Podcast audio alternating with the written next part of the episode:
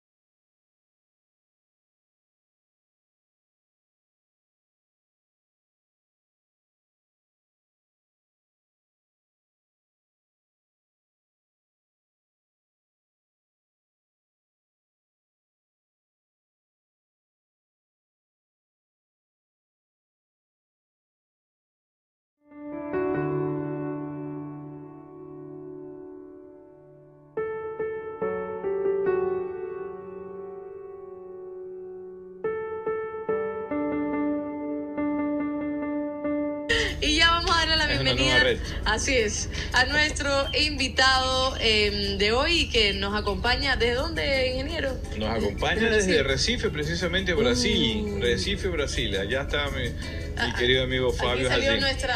Vamos a darle la bienvenida a Fabio Jacín, director, doctor en ciencia, tecnología marina y oceanografía pesquera. Actualmente es profesor titular de la Universidad Federal Rural de Pernambuco. y actualmente es el científico coordinador de la Estación Científica Archipiélago San Pedro y San Pablo. Eh, por invitación de la FAO de 2019 a 2020 realizó la evaluación final de las áreas del proyecto FAO-GEF más allá de la jurisdicción nacional y de enero a septiembre de 2015 fue secretario nacional de Pesca en el Ministerio de Pesca y Acuicultura y ministro de Pesca y Acuicultura interino. Así que vamos a darle la bienvenida a Fabio. ¿Cómo está, doctor? Qué gusto tenerlo en el programa. Sí, muy bien, es, es, un placer muy grande estar acá y poder compartir este tiempo hablando de algo tan eh, interesante. Yo solo, solo espero que mi portuñol sea bien comprensible. Está muy bien. El sector pesquero debe ser estrecha, debe conocer justamente, hacer intercambios de conocimiento, porque el pescador también nos aporta mucho en el trabajo científico. Claro, claro. Yo, yo, yo costumo eh, eh, eh decir que eh, la ciencia no puede existir sin la experiencia, o sea, eh, los científicos necesitan del conocimiento de los pescadores, que son las personas que más entienden o comprenden o saben de lo mar y de las especies que viven en lo mar, son los pescadores que ahí están, que, que ahí viven. Entonces, los científicos precisan, tienen una necesidad muy grande de aprender con los pescadores. Gracias, doctor, por la invitación. Muchas gracias. Un abrazo, por estar y que muchas, no sea la última Muchas vez. gracias por la oportunidad. Ha sido un, gran, un grande placer estar aquí. Espero que mi portuñol tenha sido comprensible. Claro Muy que sí, comprensible, muy que bien. sí. Ya voy a practicar porque el próximo año estamos por allá. Que no sea la última vez. Perfecto. chao, chao. Muy bien, chao. No. Bye bye.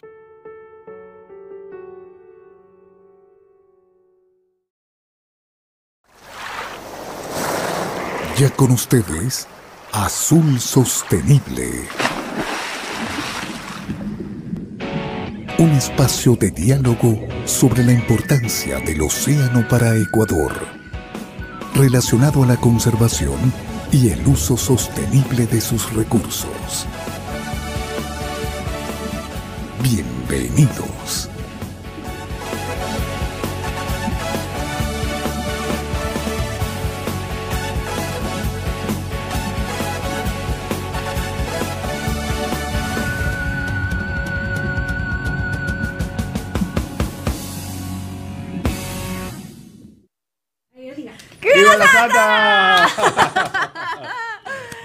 Vean bien. No es así. Es así. Hay un TikTok que dice, ña, cuando sale el número 30, si lo has visto, eso que hacer. Está bello, está bello, qué lindo los arreglos que han hecho. Felicidades, mi querida Gracias. Inge, la verdad Estamos que lindo. Adelantando, porque así debe ser desde, desde hoy día hasta mañana, porque mañana es el día de cumpleaños de Fiestas patronales hasta que se acabe. Hasta que se No, acabe. no era fiesta, era la pachanga acuática. Por favor, miren, miren esta belleza. Yo les digo que tenemos una directora, una producción, la albacorita, todo, pero yo, yo la verdad es que admiro muchísimo estos, estos, estos detalles, esta creatividad. Yo soy amante de la serie Friends. Y han hecho esta tortita, por ejemplo, estos son como alfajores, ¿verdad? De chocolatitos y todo. Y han hecho esta tortita con el gato, miren una langosta, papagayo por el grupo, esto que es de Friends, y miren, ahí estoy yo. La verdad es que es maravilloso, me ha dado mucho sentimiento. Y miren la tortita, no, no puedo llorar ahora.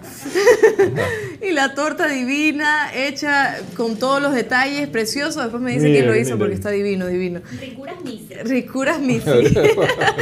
gracias, gracias a todos. Mañana es el cumple, pero hoy estamos No, celebrando. hoy día Inge, comenzamos a celebrar de largo, no paramos hasta el viernes. Y si es posible, sábado y domingo. Qué bueno, de Si verdad. alcanzamos, no si el hígado alcanza, si el, el estómago, los pies y todos alcanzan. Esto ¿no? es de largo.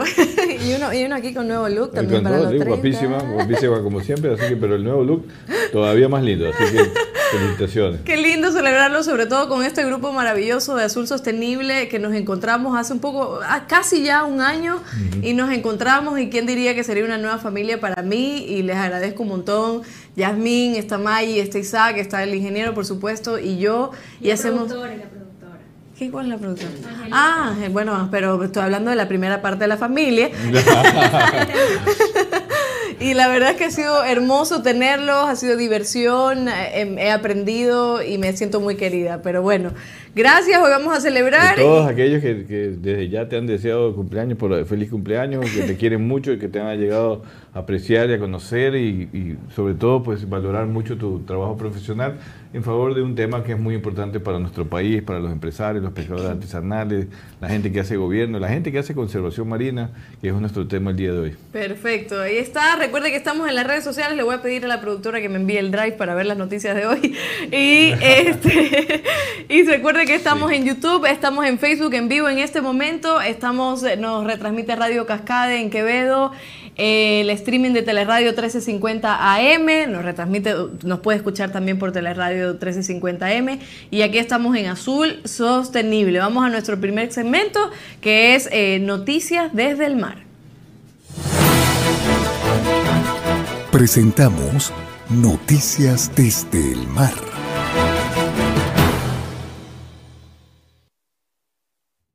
Así es, vamos a em, noticias desde el mar antes de la entrevista, ¿verdad? Hacemos eso ahí o lo quiere hacer ahora. Antes de la entrevista. Ya, perfecto. Eh, Día Mundial de los Océanos, ¿por qué se celebra el 8 de junio? Ayer estábamos también de celebración. Las Naciones Unidas designaron el 8 de junio como el Día Mundial de los Océanos con el fin de sensibilizar al público en general, de informar sobre el impacto que dejan los humanos y de desarrollar un movimiento mundial de ciudadanos por el océano. De hecho, el Día de los Océanos se declaró por primera vez el 8 de junio de 1992 en Río de Janeiro en el Foro Global. Los océanos cubren más del 70% del planeta, son fuente de vida y sustento de la humanidad y de todos los demás de los demás organismos de la Tierra. Prueba de ello es que el océano produce al menos el 50% del oxígeno del planeta, alberga la mayor parte de la biodiversidad de la Tierra y es la principal fuente de proteínas para más, de mil millones de personas en todo el mundo. Es importante señalar también que los océanos absorben alrededor del 30% del dióxido de carbono producido por los humanos, amortiguando los impactos del calentamiento global. Asimismo, la crisis climática a la que se enfrenta el planeta le sigue pasando factura a muchas especies y las que habitan en los océanos no escapan a esta realidad. Un estudio publicado recientemente en la revista Nature indica que las olas impactan gravemente en los ecosistemas marinos, pues causan el blanqueamiento de los corales, matan aves marinas y obligan a algunas especies como peces, ballenas o tortugas a buscar aguas más frías. Solo con ecosistemas saludables podemos mejorar los medios de vida eh, de las personas y contrarrestar también el cambio climático y así detener el colapso de la biodiversidad. Importante, recordar que fue el día de ayer, el Día de los Océanos. Eh, eso es un tema, un tema muy importante, lo ha celebrado todo el planeta por toda esta importancia que se resume en esta noticia. El Ecuador eh, tiene que ser un gran actor justamente en la conservación de esta fuente tan importante de alimentos, de, fuente importante de trabajo, de que, como dice aquí el artículo, mantiene a, mil, a millones de personas perdón, en, todo el planeta y Ecuador es un actor muy importante. Así que a cuidarlo, a ser sostenibles, a desarrollar acciones para mantener la dinámica de este océano, que es un océano que tiene una diversidad marina muy importante, una dinámica que es, que es tan rara y tan interesante, eh, también porque eso también atrae al océano, el mar, a todo el mundo. Así que hay que cuidarlo en todos los sentidos y comprometernos entre todos justamente a generar desde el gobierno políticas, a generar desde la actividad privada acciones concretas. Y, también desde el punto de vista ciudadano, que es el punto de vista que hoy día queremos también hablar con nuestro invitado. Y, justo eso del tema ciudadano, hoy en la mañana que tuvimos en, el programa al, ministro del Ambiente, eh, de Medio Ambiente y Transición Ecológica, este, hablaba de cómo cada uno puede gestionar y puede contribuir con el medio ambiente. y cuando, cuando vamos a las playas, eh, ingeniero, usted lo puede confirmar, la cantidad de basura que hay. Sí, de hecho en, Manta también he, visto esta semana, han desarrollado un programa del ah, municipio muy interesante para recolección de basura. He visto que en pocos días han recolectado algunas toneladas de basura. Así que en buena hora por el municipio de Manta ya tendremos por aquí también al coordinador de ese proyecto para conversar de qué se trata, pero esas acciones son importantes. Pero desde el hecho más eh, mínimo de no botar basura, ser consciente cada uno de los ciudadanos, pues es importante porque estamos ayudar, ayudando a conservar este ecosistema tan especial para el desarrollo humano.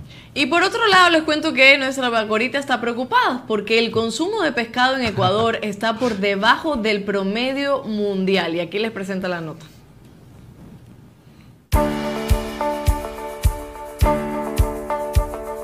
Un estudio realizado por investigadores del SPOL, denominado Consumo per cápita de pescado en Ecuador durante el año de la pandemia 2020, sitúa a Balao como la ciudad con el consumo más alto de productos del mar. Tras Balao se ubicaron Puerto Vaquerizo Moreno, Durán, Puerto Viejo, Quito, Daule y Guayaquil. En promedio, el consumo en estas siete ciudades se ubican en 13.5 kilogramos por persona al año, estando por debajo de la media mundial de 20.4 kilogramos por año. Franklin Ormaza, oceanógrafo y docente de la SPOL que dirigió la investigación, explica que el bajo consumo de pescado en Ecuador es algo que inquieta si se considera que el país es uno de los mayores exportadores de atún a nivel mundial. Guillermo Morán, manager de Tuna Conservation Group, sostiene que ante el bajo consumo de pescado, se debería impulsar una campaña que promueva los beneficios y la importancia de consumir productos del mar. El estudio del SPOL identificó al atún como una de las especies de mayor consumo, seguido de corvina, picudo, dorado y bagre. Morán refiere que en Ecuador existen 48 especies de pesca blanca, pero hay ecuatorianos que desconocen variedades, más allá del atún o la corvina. Hay pescados de bajo costo, como la carita y el pámpano. En un momento en que la desnutrición constituye una problemática en varias zonas del país, se indica que el impulso del consumo puede ayudar a combatir este mal, sobre todo por el aporte de omegas y los ácidos grasos del recurso pesquero. Informó para ustedes Alba Corita. Siga con nosotros en Azul Sostenible. Preocupación también hay por ese tema. Sí, un tema importante, hay que comer pescado, es pues, una fuente de nutrición muy importante. Ecuador consume, como hemos dicho en varias ocasiones, por debajo del promedio mundial. El promedio está por 19, 20 kilogramos por persona año. Ecuador consume 7 kilogramos, 7 y medio. El estudio del SPOL habla de ciertas zonas donde se eh, consumen 13 kilogramos por persona año, pero cuando vemos el país en su contexto, de acuerdo a FAO, pues el consumo es de 7 kilogramos. Es importante eh, que, se inicie una campaña de consumo interno de pescado y allí tiene que ser de la mano entre el sector público y privado para que las zonas rurales, las zonas rurales de la, Sierra Central, donde hay problemas de nutrición inclusive, y esto ayuda justamente a combatir la nutrición, la Amazonía, se puede impulsar justamente estas campañas para que podamos consumir más productos del mar, más pescado. Somos un país exportador mundial de, de mucha importancia y todo, pero a nivel interno todavía hay un trabajo que depende justamente de, trabajar en conjuntos para mejorar la alimentación de los niños, de la gente mayor, de todos en general. ¿Por qué en la sierra, por ejemplo, no se come tanto pescado? Por el acceso a la, la, cadena de distribución todavía no es tan eficiente para llegar a la Sierra ah. Central y también podrían tener producción propia a través de cultivos en la sierra, que puede ser la trucha, o en la Amazonía, donde hay también un potencial interesante en la acuacultura para especies locales que ayudarían a consumir más del pescado. Pero si se mejora esta cadena de, distribución, podría, o sea, el problema es mejorar esta cadena. Sí, definitivamente mejorar la cadena. La cadena si, llega normalmente a los centros más importantes de consumo de pescado, que es Quito, Cuenca y algunas partes del país, Guayaquil obviamente, eh, ni hablar de Manta. Pero en todo caso, esas zonas rurales de la costa, de la sierra, y la Amazonía necesitan también tener acceso al pescado de bajo costo, porque el otro día, como bien me decían por redes, sobre esta noticia justamente, dice, pero es caro comer pescado, sí, entonces hay esquemas para reducir esos costos y allí yo creo que entra de forma importante, por ejemplo, la alimentación escolar en las escuelas eh, públicas, en los colegios nacionales, podrían incentivar a través del gobierno a consumir este producto del mar, los alimentos que se generan a través del Ministerio de, Inclusión Social para, los, para los niños, también deberían incluir en la dieta el producto del mar, que lo tenemos aquí al ladito y que tenemos un excelente sector pesquero artesanal e industrial que justamente lo, lo aprovecha y lo produce para el comercio. Creo que uno de nuestros invitados hace unos programas decía que el, ceviche, por ejemplo, es carísimo y el encebollado sí es barato. Entonces todo, esto, por, eso se consume el atún, lo otro no. Claro, hay ciertas especies que de, alto valor, pero hay otras especies como el pámpano, eh, eh, productos eh, pesqueros demersales locales que produce la pesca artesanal, que se le podría dar valor agregado y producir ese alimento de bajo costo también para estas zonas que requieren mejorar el consumo de pescado, no por un tema de comercio, sino por un tema de alimentación, de soberanía alimentaria, como se dice, para mejorar la, nutrición de los pescados. Pues, no, no, es por nada en este mundo que eh, países como España, Japón, eh, tienen un alto consumo de productos del mar. No solamente se trata de un tema cultural, sino también un tema de nutrición. Perfecto. Una enciclopedia azul, pero no, se le acaban las palabras, es impresionante. Yo a veces, eh, este, pero Vamos con otra noticia. La Comisión Interamericana del Atún Tropical, CIAT, se reunirá virtualmente del 7, bueno, se reunió porque Comenzó está, el lunes, se está reuniendo. Estamos todavía en reunión. Están en reunión del 7 al 10 de junio para una sesión extraordinaria y así avanzar con temas relacionados con la gestión de las pesquerías de atún barrilete, patudo y aleta marina eh, amarilla en el Océano Pacífico Oriental. En diciembre del año pasado se informó ampliamente de una disputa entre los gobiernos miembros de la CIA sobre la gestión de los dispositivos de agregadores de peces, los plantados o FATS. Eh, la reunión extraordinaria de la CIA terminó sin la adopción de un mecanismo de gestión para las pesquerías de atún tropical, lo que significa que a partir del primero de enero eh, existía una pesca libre sobre todo el Pacífico Oriental. Afortunadamente, y debido en parte a la presión de la sociedad civil, Justo antes de finalizar el año, la Comisión celebró una reunión extraordinaria y acordó trasladar las regulaciones del 2020 a la temporada de pesca del 2021. Pero la CIAS solo llegó a ese acuerdo tras conseguir el compromiso de todos los miembros de celebrar una segunda reunión extraordinaria para tratar específicamente la gestión de los sobre la pesquería de plantados. Esta reunión es fundamental por dos razones. En primer lugar, la gestión de los plantados es un tema polémico en la CIAT y en otros foros regionales porque no todas las flotas pesqueras dependen de este arte específico y porque se sabe que la pesca con plantados provoca altas cantidades de capturas incidentales de atún patudo juvenil, una de las poblaciones de atún más vulnerables del Pacífico Oriental. La captura de demasiados juveniles de cualquier especie amenaza a la población y reduce la productividad de las pesquerías.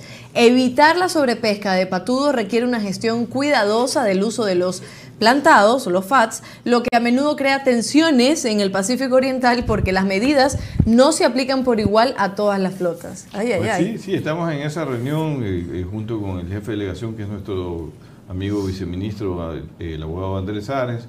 Hemos hecho un equipo con los gremios, con la Cámara de Pesquería, con Atunec, que son parte del equipo de los funcionarios de la subsecretaría, para presentar alternativas, e ideas eh, eh, claves en, esta reunión de la comisión que ayuden justamente a solventar esta inquietud de la sociedad civil, como dice bien la noticia, de que eh, no debe ser solo una preocupación del gobierno del, del sector empresarial, sino de todos, de que existan reglas claras para poder mantener la sostenibilidad de la pesca de atunes tropicales.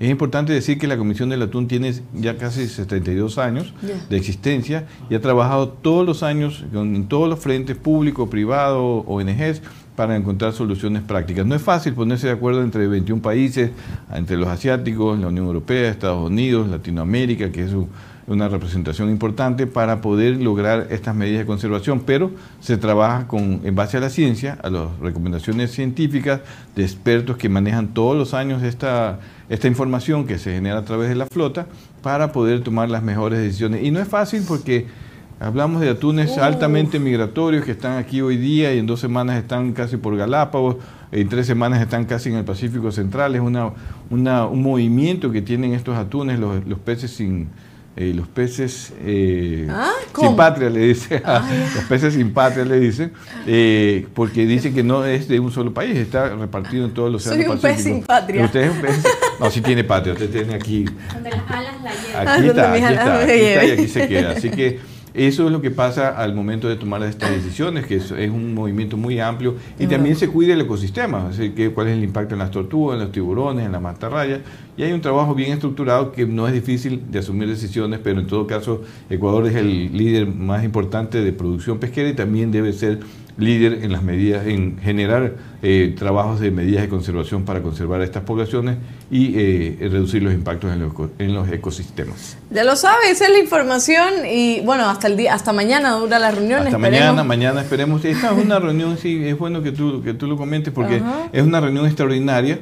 Si no se llega todavía a una decisión final, hay una reunión en agosto para que no se preocupe la sociedad civil. Pero creo que es una muy buena reunión lo que se está logrando hasta el momento, con diferencias de opinión entre, entre los países, como digo, los asiáticos, europeos, latinos. Eh, pero en todo caso, vamos a tener que llegar hasta agosto en una reunión eh, definitiva para tomar medidas de conservación para los próximos tres años. De eso estoy seguro. Perfecto. Ahora vamos a un corte. Eso fue el, primer segmento. Vamos a un corte pequeño y enseguida volvemos con nuestro invitado. Estamos de cumpleaños, así que también vamos a, a ir celebrando. ya volvemos. Recuerde que Eh, nos puede seguir en vivo ahora mismo en YouTube, en Facebook. Nos puede comentar, nos puede enviar sus saludos, sus preguntas. Hoy tenemos un programa bastante interesante y ya volvemos. ¡Viva la Santa!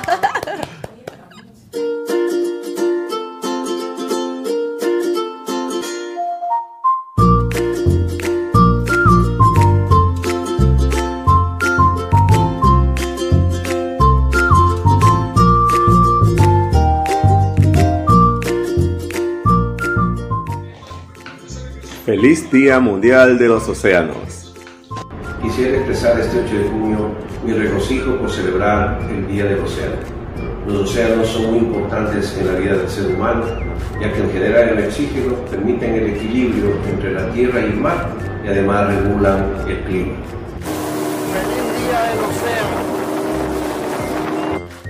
Feliz Día Mundial del Océano. Feliz Día Mundial de los Océanos para todos los amigos de Azul Sostenible.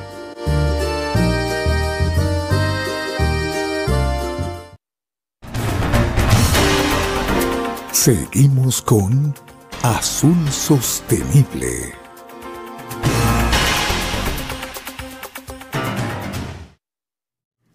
Azul Sostenible y este video es de algunos representantes también que hemos entrevistado en este programa, algunos profesionales del mundo de la pesca, enviando... Y que nos siguen además, ah, están siempre atentos, hacen comentarios, así que... Sí, y nos está enviando ese saludo por el Día Mundial del Océano, que es muy importante, que también ese es el tema de hoy. Tenemos otros saludos.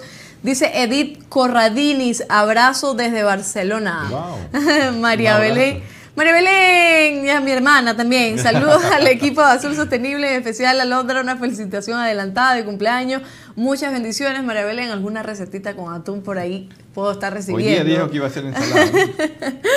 Livington dice que vivan los geminianos. Lo que pasa es que Livington cumplió años ayer. También, un abrazo gigante para nuestro compañero Livington. Que hace un trabajo maravilloso y siempre es nuestro... El azul móvil. El azul, móvil. Esta semana tiene que moverse por ahí y va a hacer un reportaje embalado. Y es maravilloso Livington, una persona espectacular. Muchísimas gracias y felicidades a ti también, Livington. Tenemos otros saludos por aquí. Fernanda eh, Romero, saludo desde la ciudad de Manta. A todos los que integran el staff del programa Sur Sostenible, sobre todo un fuerte abrazo al Inge y a la licenciada Alondra. Feliz cumpleaños, dice Fenacope. ¿Quién será? ¿Quién será? Alondra, que mi Señor la bendiga y la guíe y sigue brillando con luz propia. Viva la cumpleañera. Creo que en la mañana también vio saludos. Sí, en la mañana toditos estuvieron prendidos. ¿De cuándo? ¿Qué hora es? Sí. Mándele un saludo a Alondra. Dice felicidades, un fuerte abrazo desde Santa Cruz, Galápagos. Ah, pues, pues, Vamos. rastros allá. Vamos a leer otros saludos a medida que avance el programa, pero ahora nos ponemos un poquitico serios y un poco tristes también porque hay algunas condolencias, ¿verdad? Solamente decir unas palabras. Al principio del programa ustedes vieron que, este programa recordó dos eh, amigos, en mi caso personal, pero dos profesionales eh, muy importantes, a Samir Kuri, que lamentablemente falleció eh, semanas atrás. Samir era, aparte de un amigo, uno, yo considero que uno de los expertos en maricultura más importantes que tenía el país. Perdemos un valioso profesional, sus conocimientos, su experiencia, pero aparte su, amistad, porque uno conversaba con Samir y se reía siempre, siempre estaba haciendo bromas, era un hombre muy alegre a pesar de todo ese conocimiento que tenía y, que no solamente era para Ecuador, sino que era reconocido también a nivel internacional. Un abrazo a la familia, a Susana, a su hija, a todos quienes conocemos a Samir. Eh, conocimos a Samir, pues eh, eh, que, en paz descanse nuestro abrazo de solidaridad. Lo mismo a mi querido amigo también Fabio Asín, que no solo fue mi amigo, sino que tuve la oportunidad de ser su alumno en Brasil.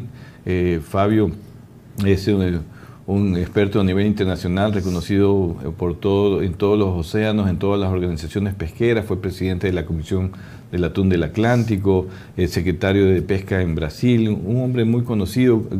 hubiéramos querido tenerlo aquí también en la Comisión del Atún, de hecho aceptó dos veces la invitación, pero por asuntos familiares no pudo ser candidato a director de la CIA, que hubiera sido fantástico.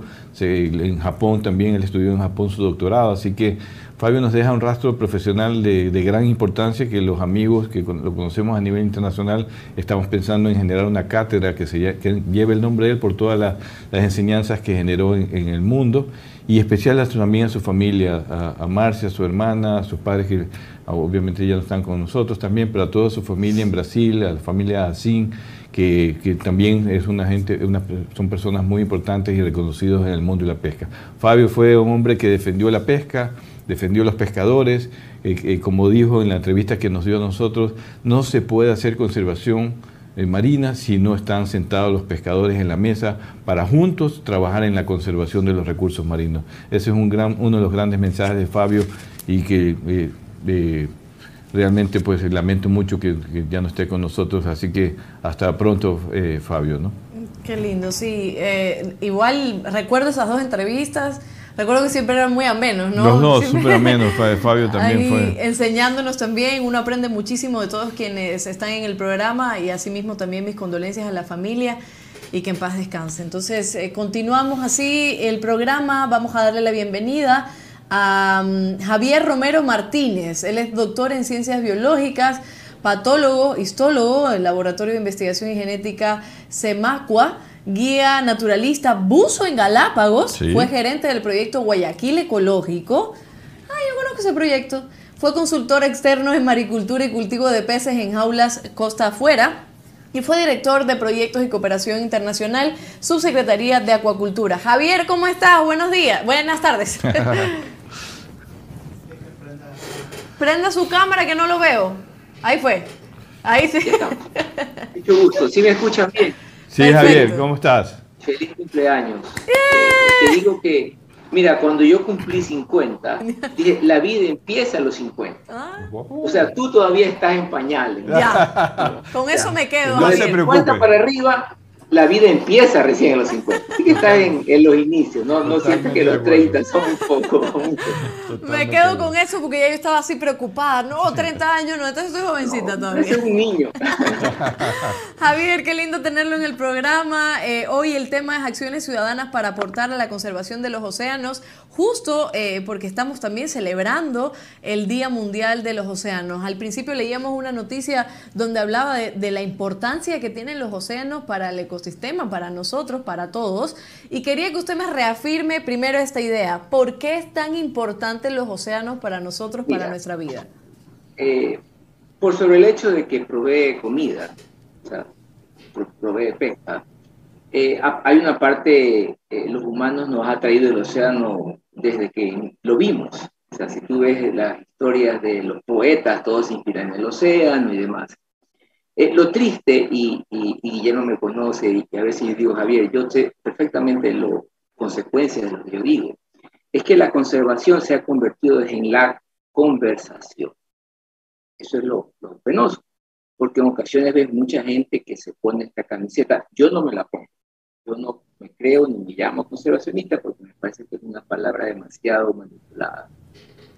Y te habla a favor del océano, busca un malo en la película, en el océano. O sea, el malo igual el pescador, lamentablemente, pero no es así. Es una manera de vender la idea. Y, y se lanzan a, entre comillas, defender el océano. Eh, el ejemplo más perfecto de esto, tú lo ves en el documental Seaspiracy.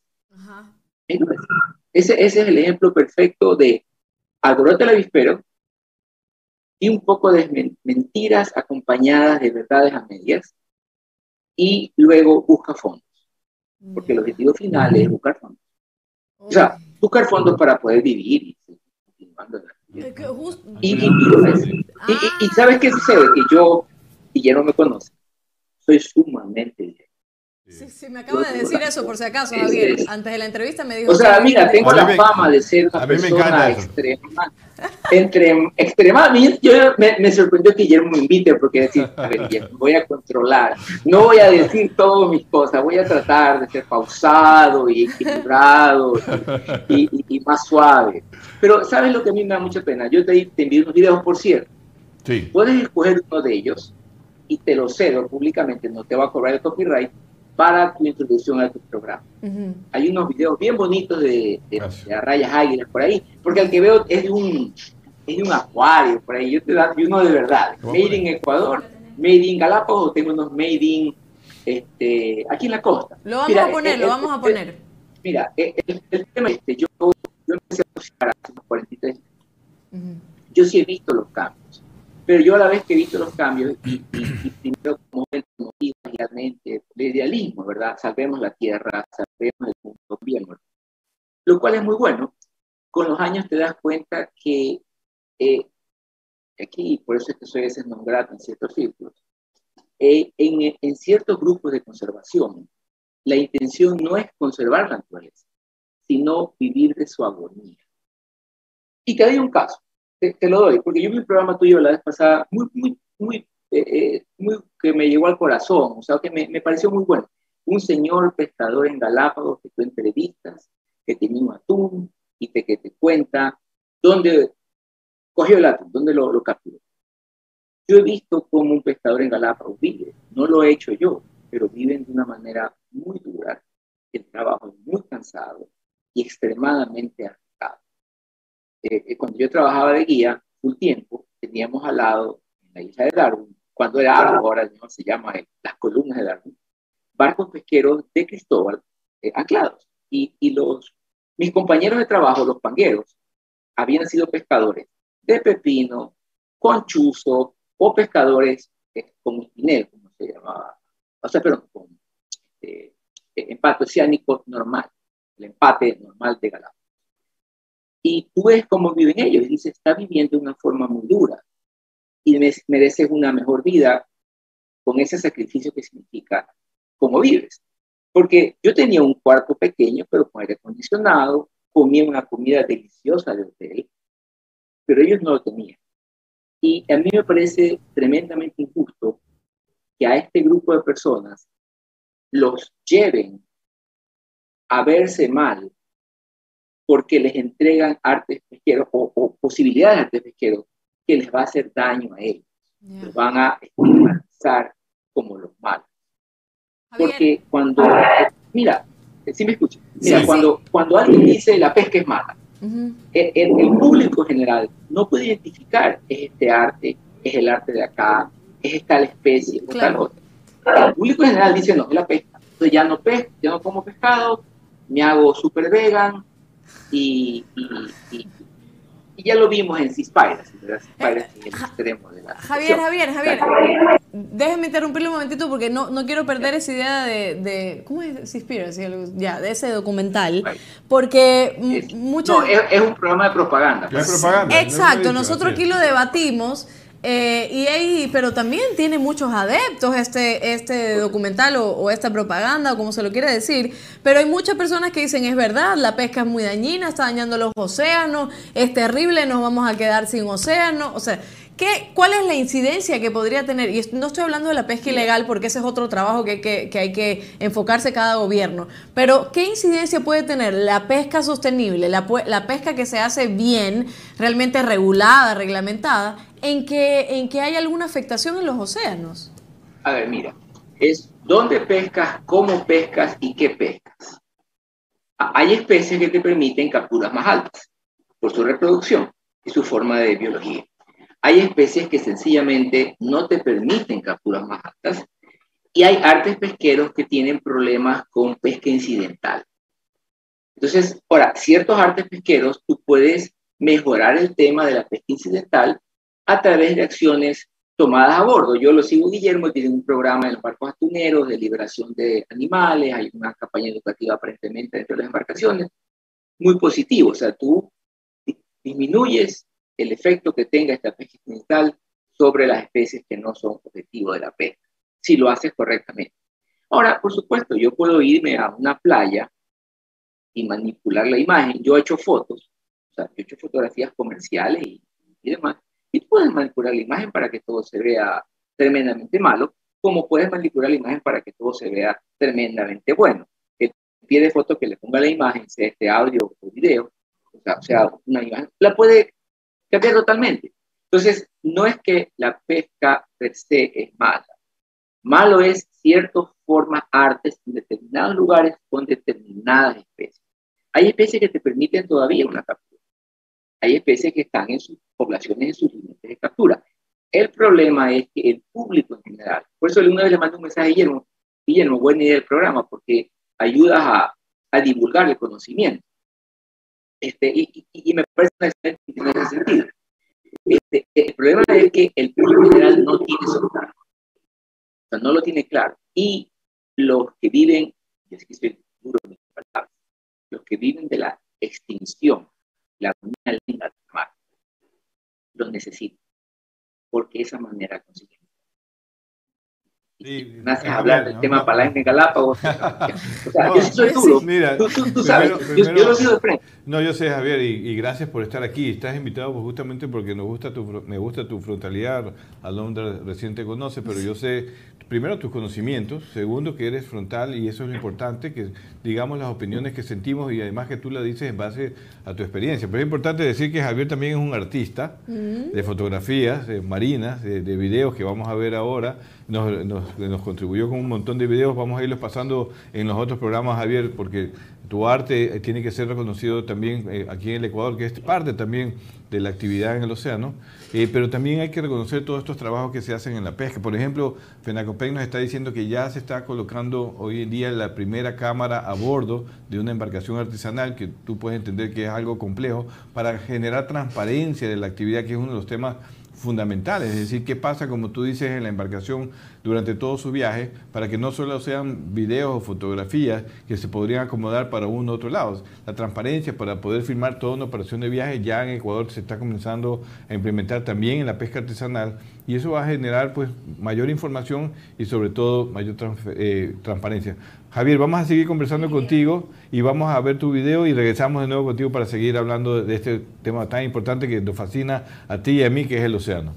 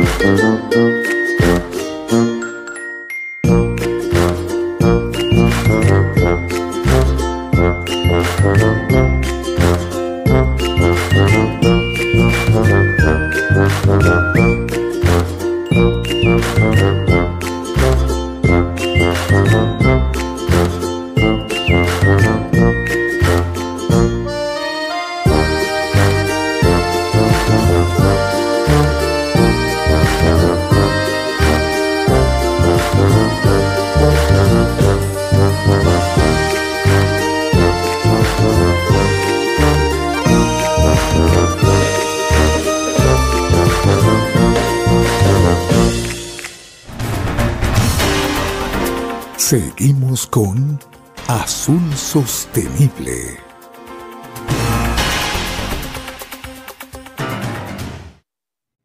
Estas imágenes que estaban viendo son de Javier, ojo, ya le voy a preguntar dónde se metió, porque yo fui a Galápagos, pero por ahí vi dos o tres pececitos, pero ese tiburón ballena, ya le voy a preguntar a Javier, la verdad, yo, yo cuando veo estas cosas, yo no sé, me da ansiedad. Me da, me da ansiedad, pero admiro, admiro a la gente que se puede meter ahí y que puede grabar y que puede tocar a los pececitos, a los tiburones. Yo no, no puedo. Javier, aquí tienes una alumna. Igual, claro, igual que el Bacorita cuando fue a Galápagos, que fue maravilloso. Pero bueno, ya les contaremos. Penacopec dice, esta información deberían escuchar los ambientalistas para obtener conocimiento del mundo pesquero. Creo que en este programa debería siempre presentar la importancia del consumo de una especie diferente. Próximos chefs, Alondra dice. Eh, Manuel Banchón, feliz cumpleaños. Adelantado, señorita Alondra, esperando que la pase muy bien, unión de todos sus seres queridos. Así es, mire, aquí la estoy pasando maravilloso. Tenemos otros saludos.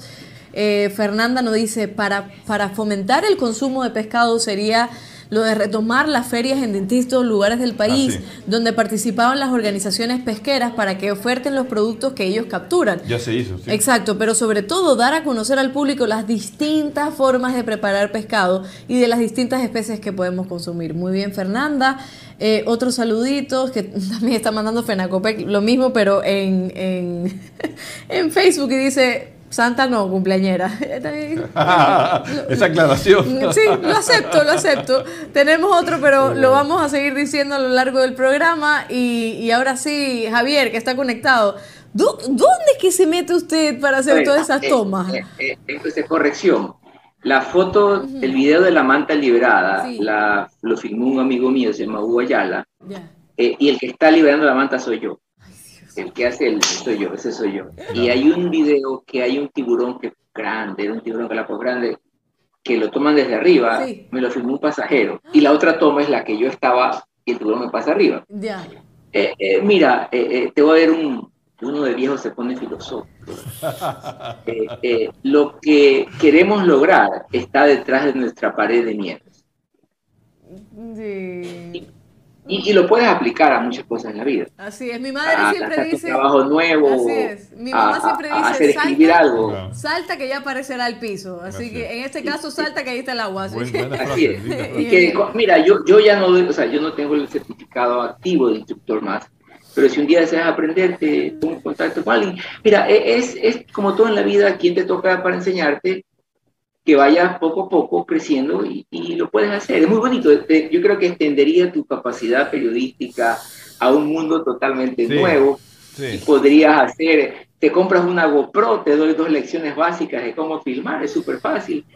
Y, y, y te vas a otro panorama, das unos ángulos diferentes a la, a la imagen del mar. La piel de No gallina. solamente- Piel de No, gallina no. tengo ahora. Estoy seguro que le va a encantar a Javier, a ella, cuando se eh, pase ella, como, pegue el salto y seguro que va a encontrar un piso hermoso que es Mira, el océano. O sea, eso, e- esos animales que Sí. no hacen nada, o sea, Claro. no te atacan, y No, no, el no. tiburón este, eh, a veces se ponen cariñosos. Por ahí les mandé un video que me, me golpean la cámara. Sí, sí lo vieron. Se ponen cariñosos, pero mira, Londra, los tiburones cuando se ponen cariñosos son el equivalente a un hombre borracho en una fiesta cargosa. Le metes su empujón y lo dejas calmado, ¿verdad? No, no, ya, ya. Exactamente igual.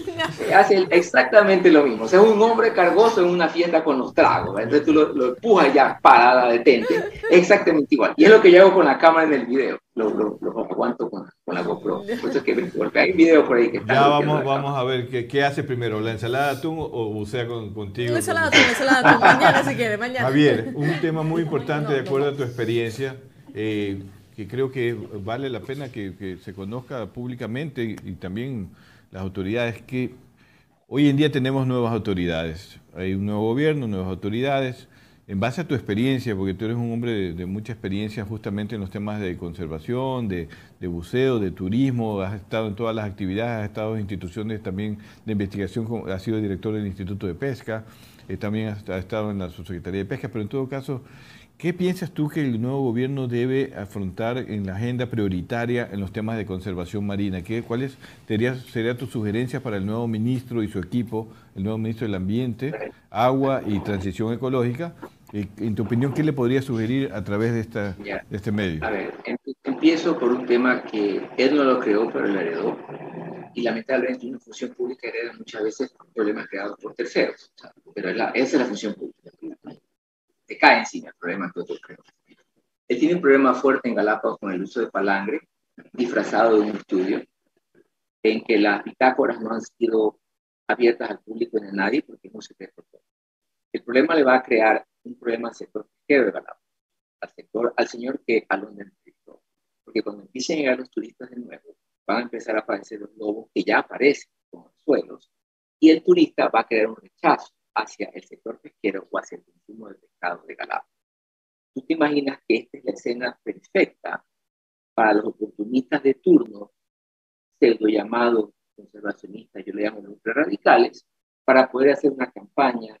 Yo creo que eso va a afectar a ambos los pero va a afectar al sector, especialmente aquellos que hacen su pesca tradicional con troleo, otro tipo Porque, porque tú eres turista, llegas a Galápagos con el con el anzuelo, que ya está pasando, y, y, el guía le dice al turista, mira, eso es por el pescador. El, el turista no va a diferenciar si es el pescador A o B o C. El turista va a decir los pescadores, ¿sabes que no consumen pescado? Y, y lo que le están dando es de comer a aquellos que viven de este avispero alborotado. No al pescador. Pescador que no son tantos, deben de cuantificarlo. A ese no lo van a A ese lo van a manipular o utilizar a conveniencia para a favor o en contra. Y lo, yo lo he vivido, o sea, lo he visto este último año, este último año. Eh, y me da mucha pena porque es como una especie de tragedia, ¿verdad? Tiene esta persona que se gana la vida duramente, que se esfuerza por ganarse la vida, que usa un arte posiblemente muy amigable. Mira, cuando yo trabajaba eh, se, se, pescaba con troleo, básicamente guapú, unos atunes preciosos, unos atunes aleta amarilla que eran bello verlos cuando se sacaban. Eh, eh, entonces, este sector que pesca con troleo, que tiene un una pesca sumamente amigable porque no tiene pesca incidental, va a ser afectado por la campaña que va a, crear, porque la van a tener que crear para detener el palangre en el cual el, lodo, decir la palabra, le va a salpicar al que es y al que no. Le estás dando de comer al que vive de la tragedia de la Javier, eso, es un ejemplo claro. Yo sé que tú tienes tu opinión sobre, el, tema de palangre en la Reserva Marina de Galápagos. Correcto. Eh, pero, pero aparte de eso, yo, ¿qué, ¿cuál es el, encargo o la, prioridad que debe tener sobre estas áreas marinas protegidas? No solo en la Reserva Marina de Galápagos, tú también tienes mucha experiencia en las áreas marinas protegidas que están acá en la zona costera. Hay una política integral porque hay un descuido, de acuerdo a lo que hemos podido ver, de esas áreas que se crean en papel, pero al final no se implementa el cuidado correspondiente.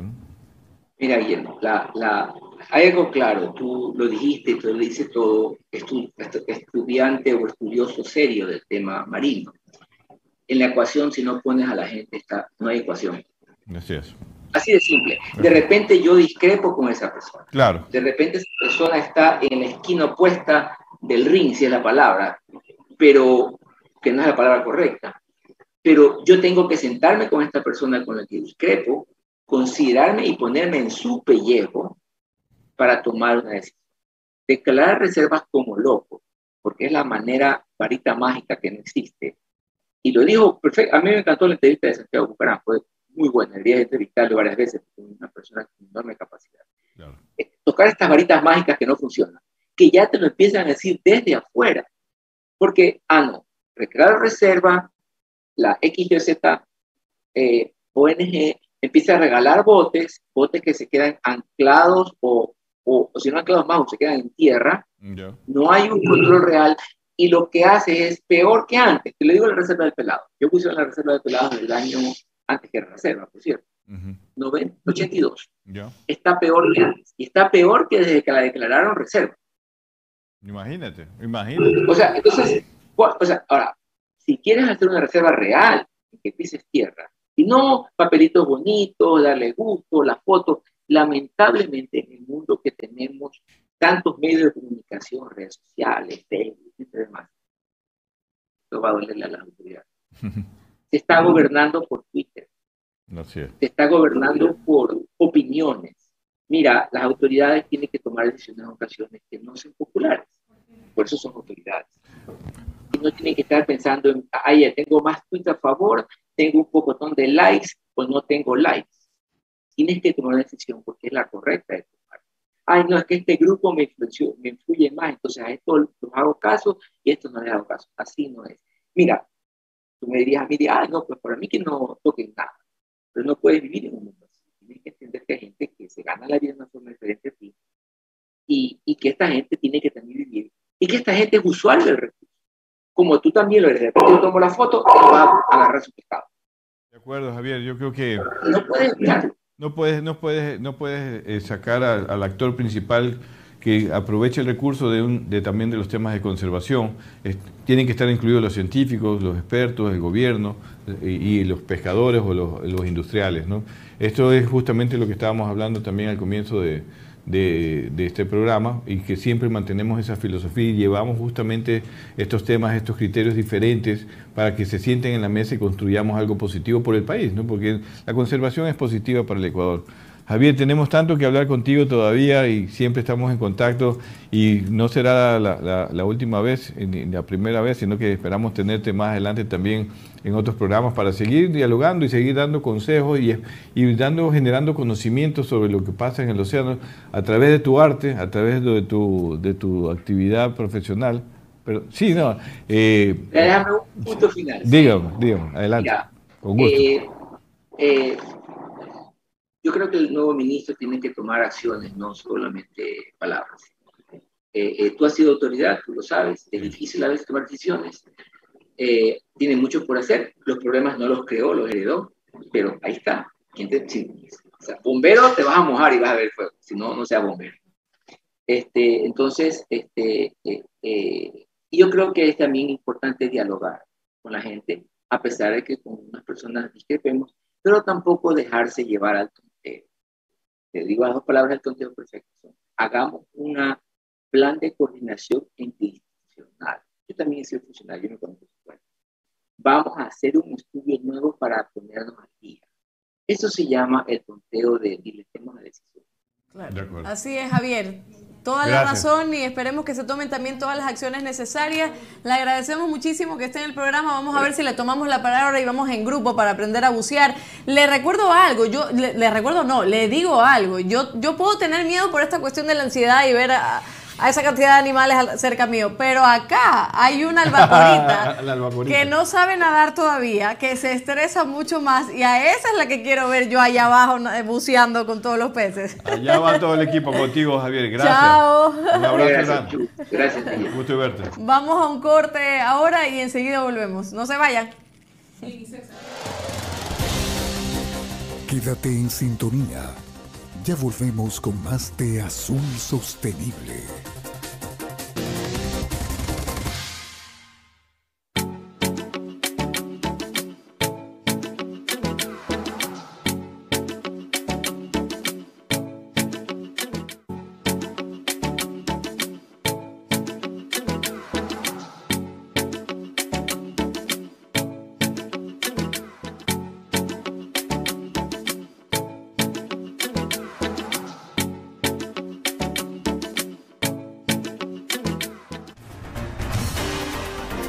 Seguimos con Azul Sostenible.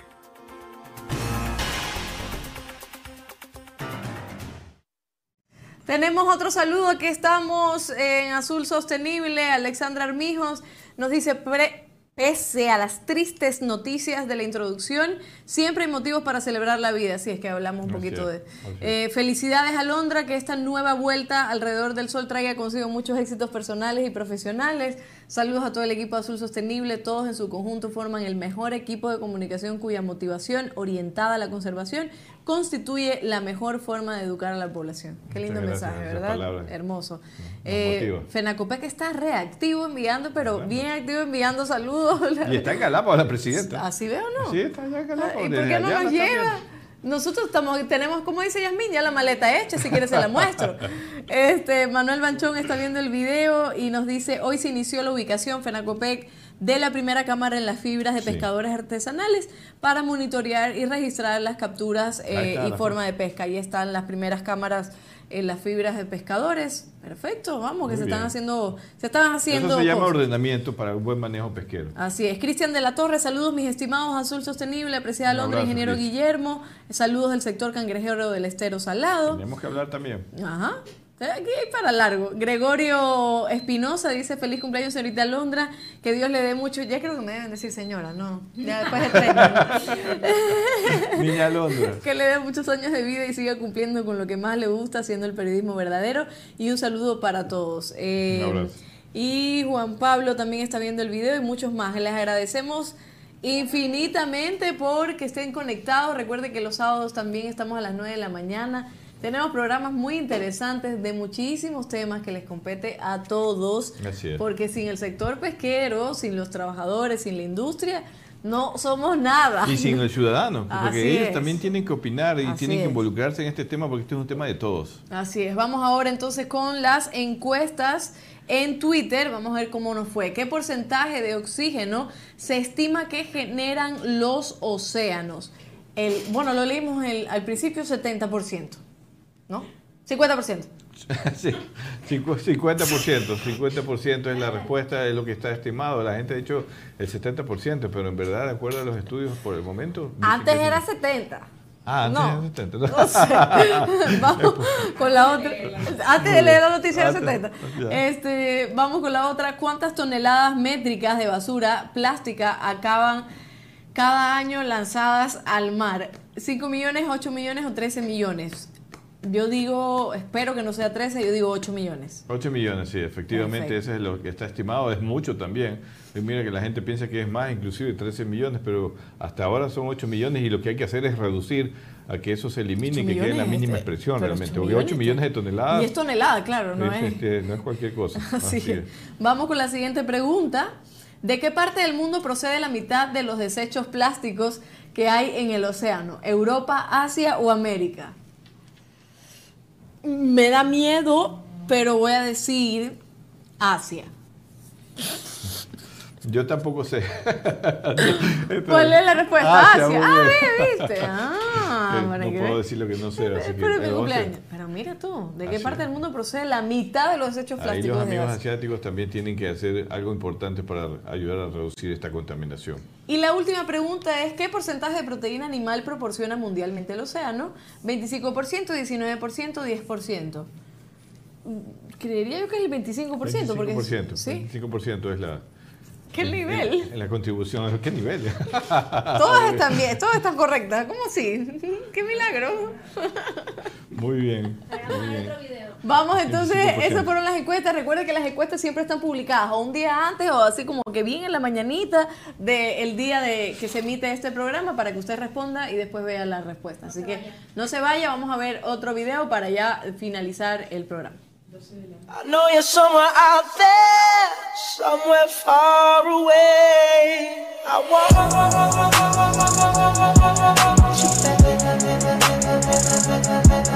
I want.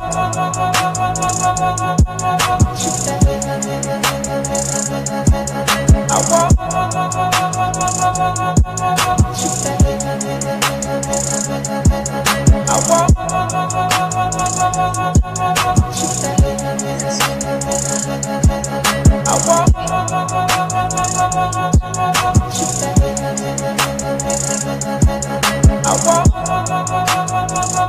lindo.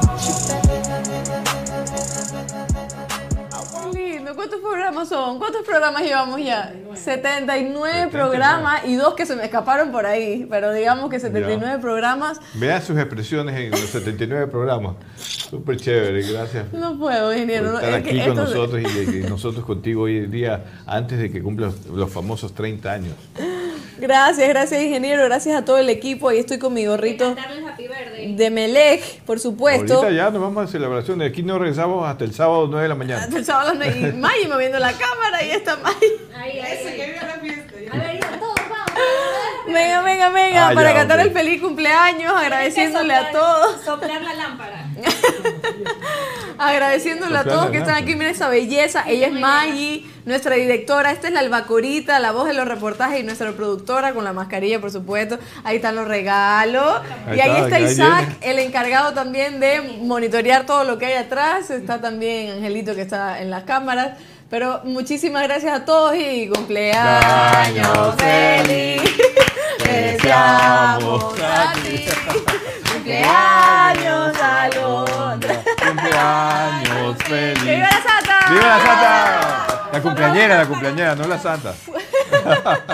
Nos vemos el sábado a las 9 de la mañana. Tienes que abrirlo. Ah, no, pero espérate, que no me han dicho nada. Pues vamos a ver, vamos a abrir. Mientras se rompe, más felicidades. Espérate. Me la han puesto con, con A ver, a ver, a ver. ¡Uy, qué bueno! ¡Ay, qué hermoso! Precisamente de De este Friends. tema de Friends. Ay, me encanta y es personalizado. Son tres. me- y aquí dice azul sostenible, por si acaso, para que no me olvide. Le agradecemos. Hay que, hay que abrirlo bien A para ver. que veas Uno. esto. Bien, friends. Está todo el equipo de Azul Sostenible. Por favor, miren al, señor Guillermo, al ingeniero. Ahí está nuestra albacorita preciosa, Maggie e Isa. Qué cosa más bella, la verdad. La creatividad que hay en este grupo. Y aquí hay otros regalos. Yo me imagino todas las personas viendo la transmisión. Este no lo voy a romper. No, bueno, A ver, vamos a... Aquí también hicimos nosotros, abrimos los regalos con, con el ingeniero el día de su cumpleaños. Claro. Este es de Imagination, pueden seguirlos en las redes sociales porque la creativa detrás de todo esto es maravillosa y hace cosas espectaculares. Una colcha. Hace frío en Guayaquil. Por favor, dime que... Y es... Ay, no puede ser. Hace frío en Guayaquil y yo amo las colchas. Para que no se olvide de Y sostenible. es una concha de, de pececitos y de cositos de mar y hay una tortuga. Uy, dice Lundra. Miren esto, qué belleza. Miren esto, ya les voy a tomar una foto. Uy, hay una tortuga gigante también. Me encanta, me encanta. Y aquí hay otros regalitos. Esto lo abro también. ¿Sí? Hay que abrirlo, señores. Esto es Imagination. ¡Viva! Cumpleañera, no santa, ya dijeron. Santa de vez en cuando. No sé. Eso es lo que dijeron. Y aquí hay otras cositas. Recuerden también seguir Imagination y a Ricuras Misty. No puedo abrir esto, estoy nerviosa. espérate, espérate. Ah, ya está bien, ya, ya lo rompí. Aquí hay otros regalos. ¿Pueden hablar algo para no sentirme tan... Sobre- Es para ver sus emociones. Una Uy, una vela, claro. una... Y está riquísima, ya veía yo. Soy alérgica a los perfumes y aquí hay una velita y aquí hay otra velita, ¿verdad? No. Ah, otra cosa más. ¿Pero por qué? Debería A eso cumplir, te va a gustar también. debería cumplir, debería cumplir años todos los días, creo yo. Aquí- No, hasta Navidad no, en Navidad también se da regalo. y aquí hay otro. Uy. Me va a hacer llorar esta niña. Esto es para poner los audífonos y es de Friends también. Y es algo que yo había solicitado. Y me encanta cuando me escuchan y me, y me, me consienten. Les agradezco a todo el equipo. Estoy roja, estoy roja, pero estoy emocionada. Guarda la torta, una mordida y... Todavía falta, así que vamos. De aquí hasta el sábado no nos vemos, no nos ven. Será a las 9 de la mañana. Pero gracias, gracias a toda esta familia, ya les digo, es, es maravillosa. El ingeniero, yo no sé de qué forma decirle gracias Nada. por el día en que nos reunimos y decidimos también ser parte de este proyecto. A Maggie, eh, yo le digo que es una, una hermana más, me voy a poner a llorar, así que no. A Yasmín, a Isaac, la familia que tenemos es impresionante, cada uno con su característica, cada uno no paramos de reír y creo que eso es lo importante, que nos queremos muchísimo. y Así este es. programa va para largo y Así cuenten es. conmigo para las que sean. Yo sé, y gracias a ti por, por estar en este equipo de trabajo que lo estás haciendo también muy bien y nos ayudas muchísimo a que la gente entienda a veces lo que yo no puedo explicar bien. Así que gracias por compartir. Un abrazo. Nos vemos el sábado. Chao. Gracias por habernos acompañado en este programa. Esperamos que te haya gustado. Encuéntranos en Facebook, Instagram o Twitter y cuéntanos qué te pareció. Hasta la próxima.